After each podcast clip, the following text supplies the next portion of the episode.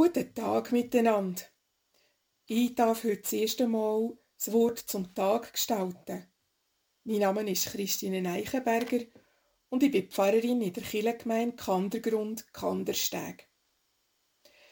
Ich habe mich letzthin mit dem Thema Danken, Dankbarkeit auseinandergesetzt, weil es Thema war von einem Gottesdienst, den ich mitgefeiert habe. Zuerst hat mich gedacht, mal, Dankbarkeit ist ein gutes Thema. Nur, was soll ich jetzt da dazu sagen? Das ist doch eher auf ein, ein abgenutztes Thema. Auf der Suche nach einem passenden Text bin ich auf viele Psalmen gestoßen und auf einen interessanten Text im Chronikbuch.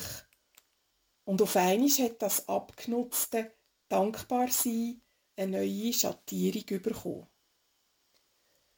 Dankespsalmen handeln, wie man könnte denken, darum, dass eine Betterin oder ein Better dankbar ist, dass er aus einer Misere heil ist rausgekommen.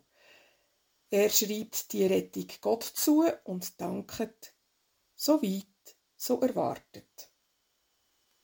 Der zweite Text handelt vom Dank für die vielen Gaben, dass man den Tempel in Jerusalem bauen konnte.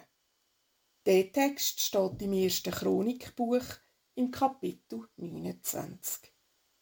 Dort betet der König David zu Gott und danket für die Spenden, die zusammengekommen sind.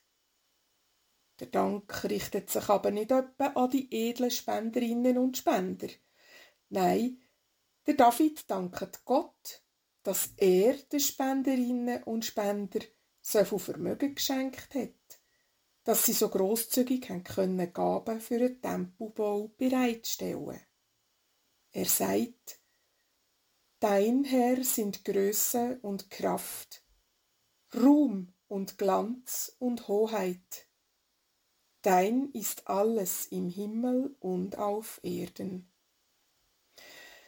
Mit dem zweiten Text kommt eine Seite von der Dankbarkeit zum Schwingen, wo wir wenig berücksichtigen nämlich dass alles, wo wir haben, von Gott stammt.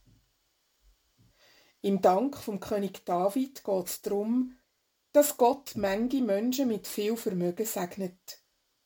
Und darum, dass die das Vermögen nicht nur für sich und ihresgleichen brauchen, sondern dass sie es der Allgemeinheit zur Verfügung stellen. Beziehungsweise da eben am Bau von einem Haus, wo Gott soll wohnen und angebetet werden. Kennt ihr diese Dankbarkeit? Kommt die vor in eurem Alltag? Oder sind wir alle viel zu individualistisch unterwegs, für das wir noch würden merken, dass Reichtum, Wohlergehen und ein gutes Alltagsleben ebenfalls von Gott kommt. Kommt noch dazu, wenn wir das überhaupt. Wenn wir uns daran erinnern, dass unser Vermögen nicht einzig und allein selber erschaffen ist, zum Beispiel, weil wir halt so fleissig sind, am Morgen früh aufstehen, den ganzen Tag viel arbeiten und mit vier Wochen Ferien im Jahr zufrieden sind. Wenn wir uns daran erinnern, dass unsere Gesundheit und das gute Immunsystem nicht nur auf unserem bewussten und gesunden Lebensstil fußen. Zum Beispiel, weil wir nur Bio, Gemüse, Früchte und Fleisch essen. Fällt uns ein, Gott für das zu danken, wo wir für selbstverständlich und selber erschaffen halten. Ich vermute einmal, dass es uns hier allen etwa gleich geht. Erst wenn das fehlt, wo wir für alltäglich und selbstverständlich halten, fällt uns auf, dass es das ganz und gar nicht ist. Ich möchte euch auf den Geschmack bringen, zu überlegen, was in eurem Leben einfach so selbstverständlich da und gegeben ist.